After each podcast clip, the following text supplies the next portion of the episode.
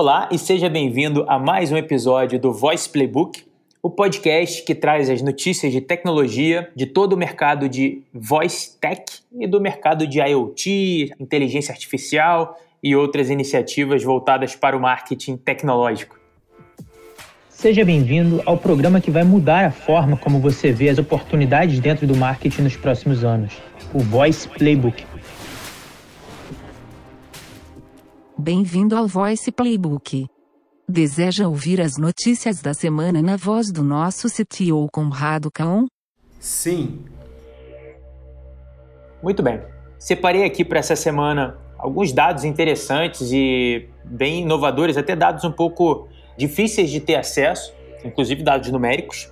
Então, queria compartilhar com vocês aqui alguns deles. Os três primeiros são dados numéricos de diferentes pesquisas que foram divulgadas agora nos últimos 10 dias, mais ou menos. E vamos começar. Aumente o volume e vamos para as notícias.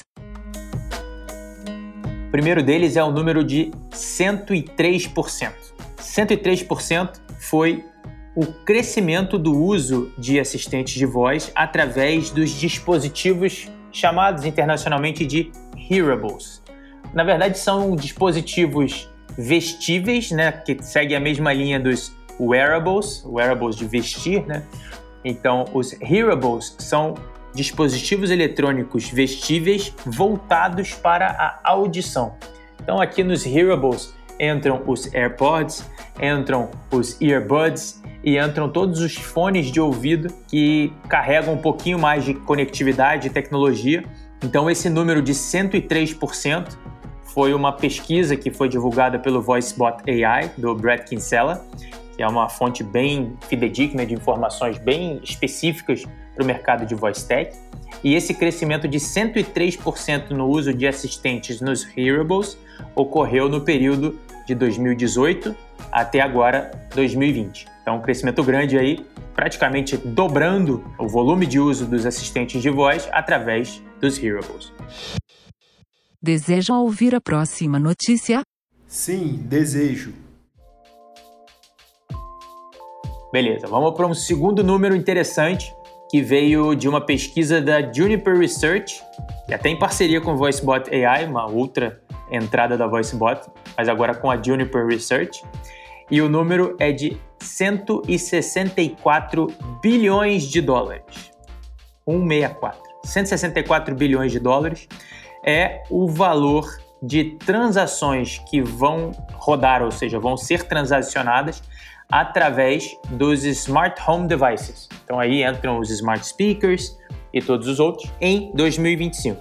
Ou seja, o valor de transações trafegadas através de devices de casa inteligente, né, smart home devices, de 164 bilhões de dólares projetado para o ano de 2025, o que significa uma projeção da Juniper de 630% de crescimento nesses próximos cinco anos, de 2020 até 2025. 164 bilhões de dólares, é um número, número bonito. Vamos lá. Outro dado interessante, e agora de uma pesquisa da Cognizant, que é uma empresa do setor de tecnologia também, e o número é de 3%.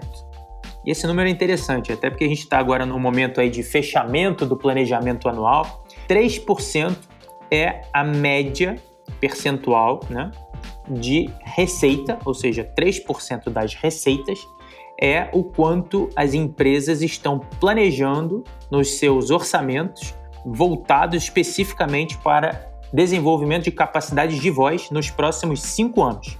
3%, essa é a projeção, na verdade, uma avaliação da Cognizant.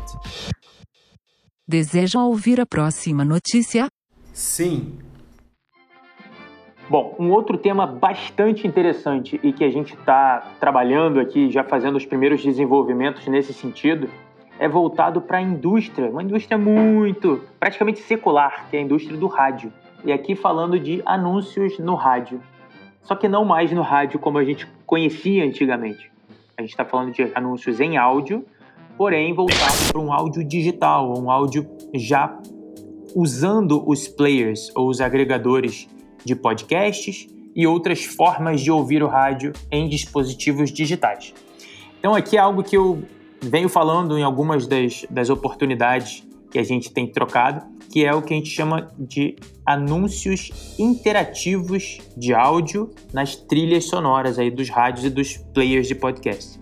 O nome em inglês são os Interactive Audio Ads, ou anúncios em rádio interativos, talvez seria uma tradução interessante. E aqui é interessante de colocar a possibilidade de abrir o microfone do dispositivo, por exemplo, do smartphone ou do próprio smart speaker, enquanto se ouve um anúncio de áudio, um anúncio audível de rádio ou de qualquer outro meio. E aqui ó, a notícia né, que surgiu essa semana foi uma parceria que a EdTonus, que é uma agência da Inglaterra, fez com a Audi. Então, desde a semana passada, todo mundo que está ouvindo a programação de três rádios do grupo Octave, né, tem um grupo de estações de rádio inglesas chamada Octave Radio Stations, e agora, ao longo das duas últimas semanas, começou o primeiro, né, pioneirismo aí no mercado britânico, o primeiro Interactive Audio Ad dessa parceria da Audi com a EdTonus nas rádios da Octave Radio Stations. E o que acontece? As pessoas na Inglaterra já têm um costume muito grande de não só ouvir programações digitais nas suas Alexas e nos seus Google Nest Minis e nos seus assistentes do Google, né, Google Assistant, mas ouvem também as rádios, né? ou seja, você consegue ouvir a programação digitalizada das rádios nos seus dispositivos smart speaker.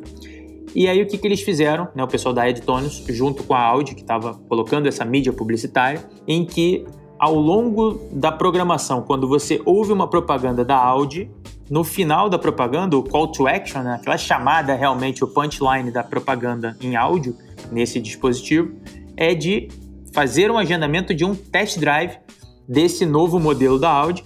E aí, como o microfone fica aberto e a pergunta é feita para que o ouvinte responda àquele anúncio, quando ele responde dizendo que sim, que tem interesse ou que quer fazer o test drive, entra uma interface de. É como se fosse um voice app, muito similar a um voice app, uma skill na Alexa ou um action no Google Assistant, em que uma interface conversacional direta naquele momento ali já faz o agendamento com a agência da Audi mais próximo daquele ouvinte, tanto por geolocalização quanto por confirmação na interface conversacional, e já faz uma reserva, não faz uma marcação de agendamento para o test drive daquele modelo novo da Audi que está sendo lançado.